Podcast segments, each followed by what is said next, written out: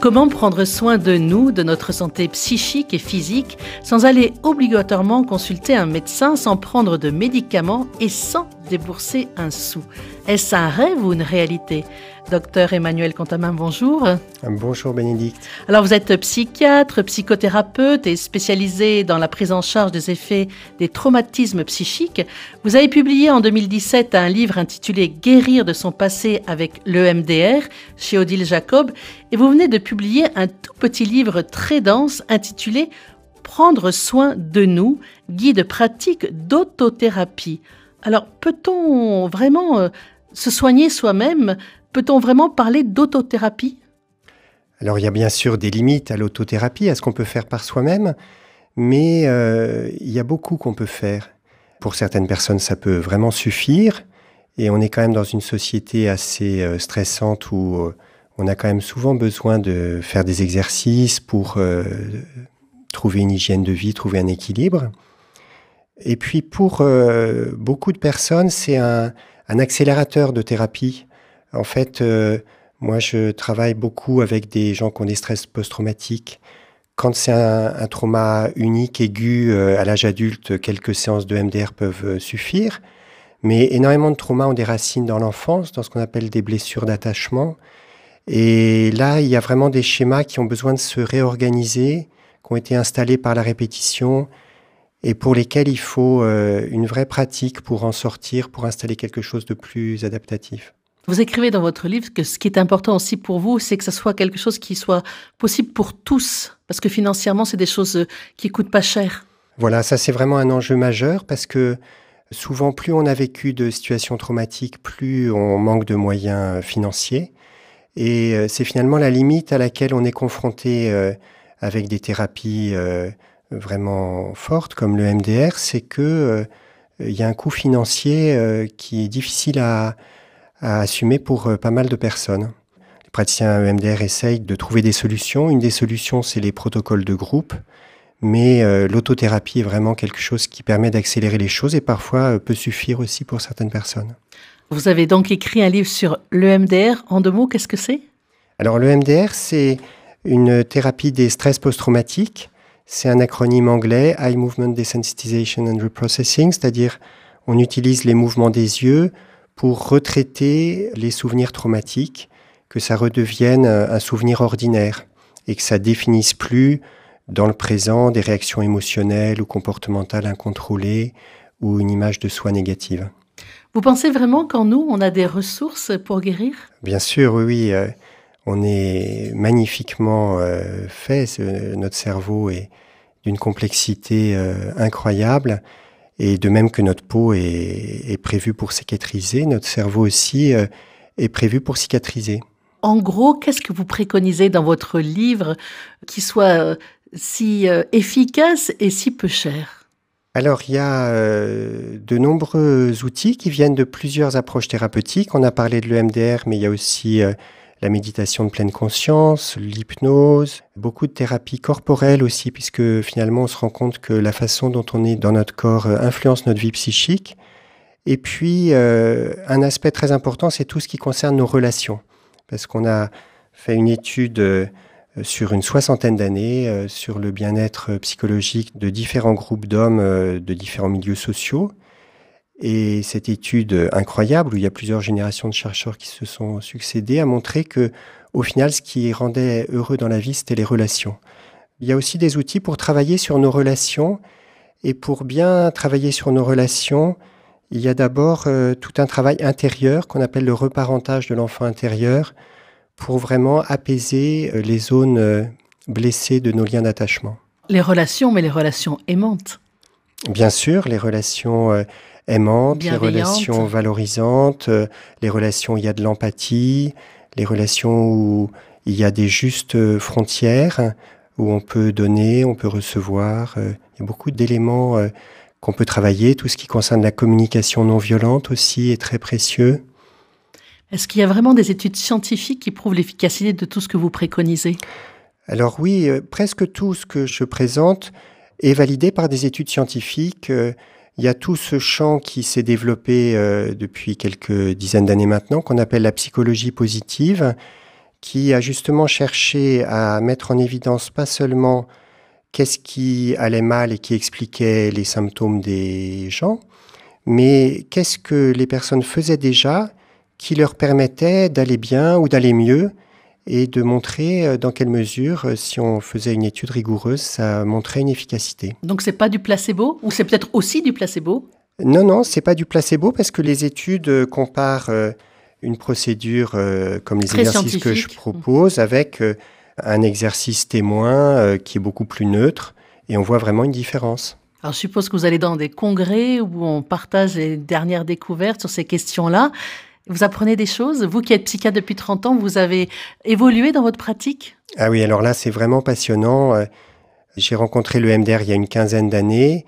Et comme c'est une thérapie où on accompagne nos patients dans des émotions intenses quand même à retraverser, ça m'a poussé à beaucoup travailler euh, sur une relation thérapeutique plus engagée, où on pouvait avoir une, une présence, un accompagnement, une aide pour réguler ses émotions et du coup, il y a tout un, champ de recherche extrêmement riche euh, qui s'est développé autour de ces nouvelles thérapies qui prennent beaucoup plus en compte le corps, euh, les émotions, et pas seulement quelque chose de cognitif ou de verbal.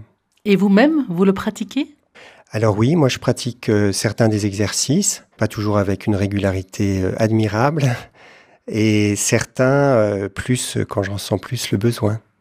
Vous écrivez que vous souhaitez avoir une démarche intégrative et que vous prenez un peu le meilleur, j'allais dire, de, tout ce que vous avez étudié ou tout ce que vous avez vu. Oui, tout à fait, parce que trop souvent, euh, les personnes se spécialisent dans un domaine et voudraient que ça réponde à toutes les questions, à toutes les difficultés. Et en fait, euh, toute cette créativité un peu foisonnante, je pense que ce qui est intéressant, c'est de garder le meilleur de ce que chaque chercheur a un petit peu trouvé et de l'appliquer euh, aux patients à qui ça va le mieux correspondre. Et comment, en lisant votre livre, on peut savoir ce qui va mieux nous correspondre? D'abord, je pense qu'il y a un côté un peu intuitif de sentir, bah ça, ça me donne envie d'essayer. Et puis, euh, il faut essayer et tester. C'est un livre qui est un peu comme un livre de recettes. Il y a une trentaine d'exercices qui sont proposés avec un petit script précis qui est facile à suivre. L'idée, c'est pas que tout le monde fasse euh, tous ces 30 exercices, mais euh, de sentir, ben, tel exercice, là, ça me plairait bien d'essayer, et puis de voir finalement ce qui vous convient le mieux.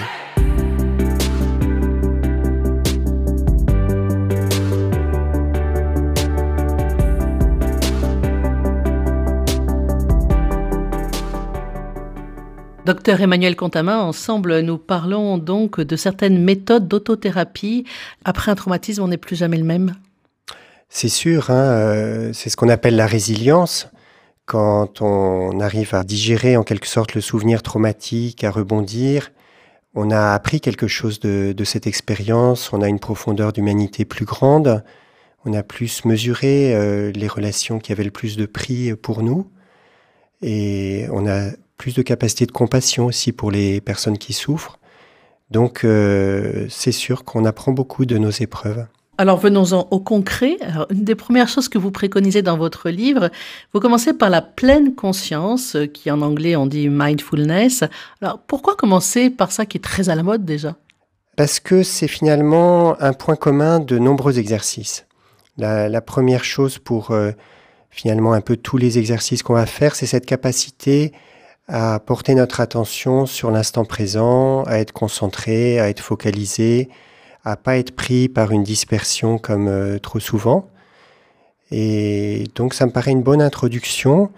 En plus, c'est un domaine qui a énormément de travaux de, validation scientifique.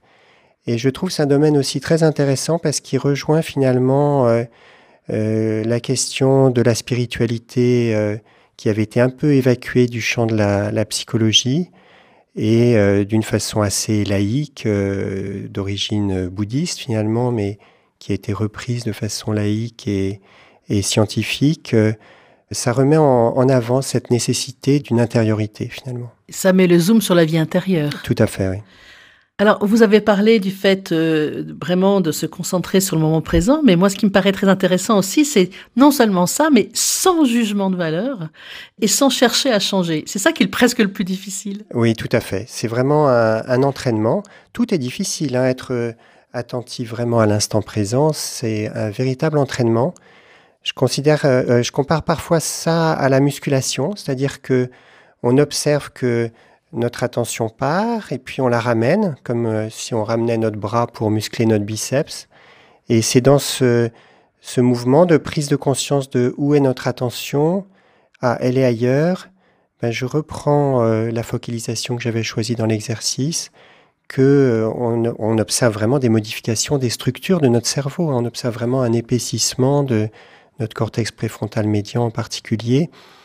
Donc, c'est vraiment un, domaine de recherche passionnant. Alors, je renvoie les auditeurs aux émissions euh, donc de la vie est un art avec euh, Christophe André, donc euh, sur ce sujet-là. Sujet, donc il y a eu beaucoup d'émissions déjà, donc on va parler d'autres thérapies que, que vous préconisez dans votre livre. On va rester à la respiration. Bien sûr, dans la méditation en pleine conscience, la respiration aussi très importante. Mais respirer, en fait, on peut pas ne pas respirer. Tout à fait. Et puis respirer, c'est finalement le seul de nos viscères, de nos organes sur lequel on a un contrôle conscient, dans une certaine limite. Hein. On ne peut pas se retenir de respirer trop longtemps.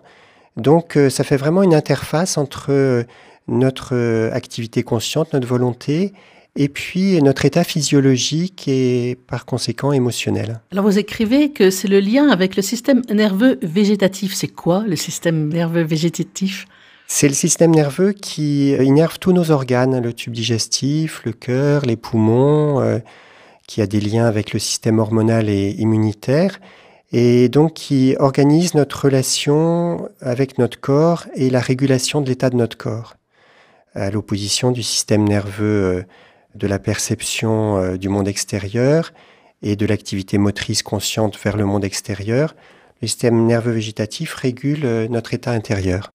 Commençons par un exercice de cohérence cardiaque. Ça veut dire quoi la cohérence cardiaque?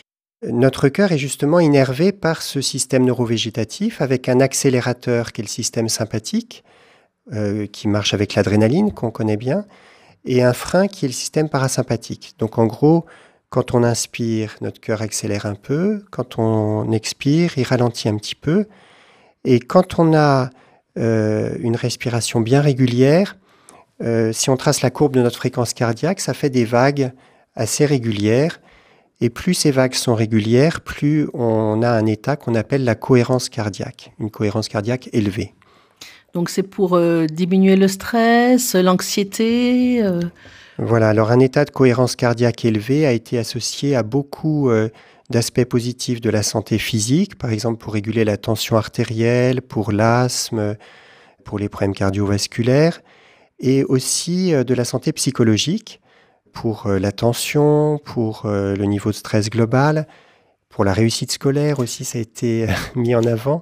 Et vous écrivez, on devrait même l'apprendre aux enfants. Mais moi, je crois, il y a beaucoup d'exercices qu'on devrait apprendre dans les écoles.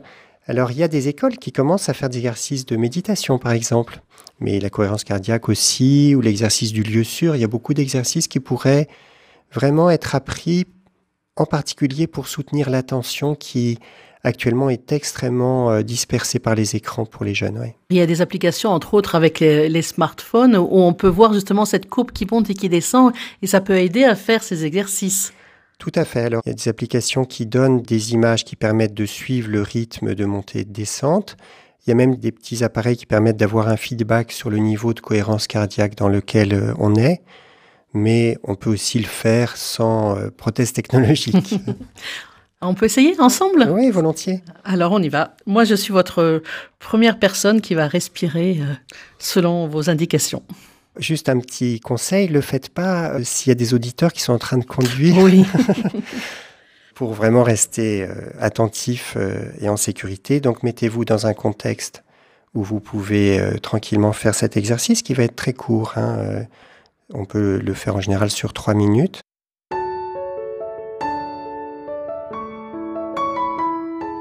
Je vous propose de nous mettre en condition.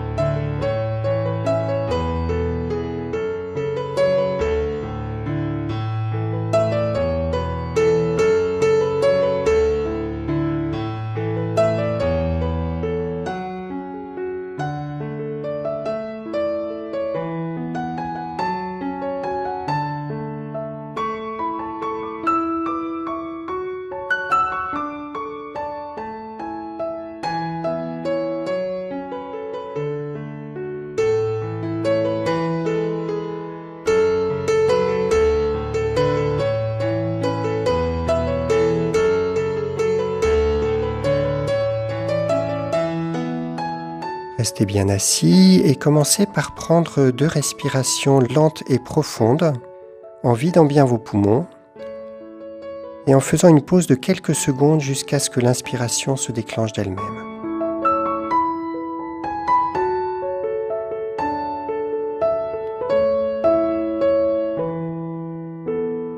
Puis continuez avec une respiration ventrale.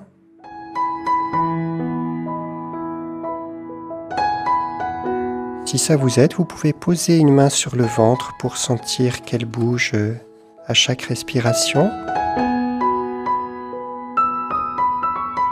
et respirez de façon lente, posée,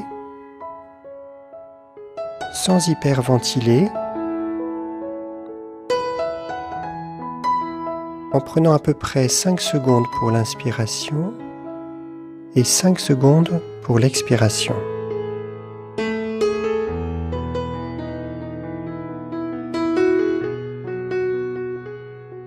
Veillez à ne pas monter vos épaules à ce que la respiration soit vraiment avec le ventre et sans forcer.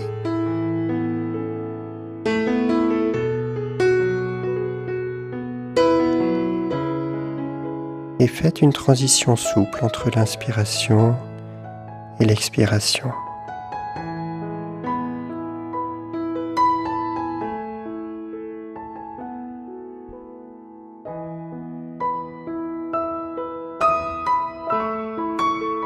Pour certaines personnes qui ont du mal à bien vider leurs poumons, ça peut aider de faire sur euh, l'expiration le son vous.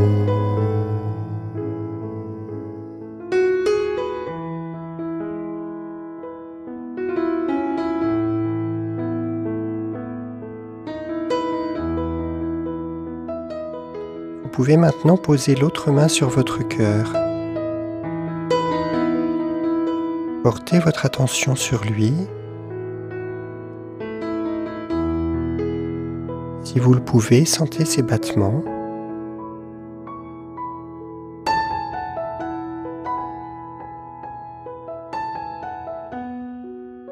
Et tout en gardant ce rythme 5 secondes inspiration, 5 secondes expiration, vous pouvez imaginer que vous respirez à travers le cœur.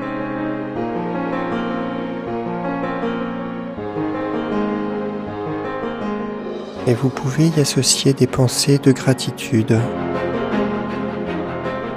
pour une personne qui vous a aimé, que vous aimez, pour un lieu de la nature où vous vous sentez vraiment bien.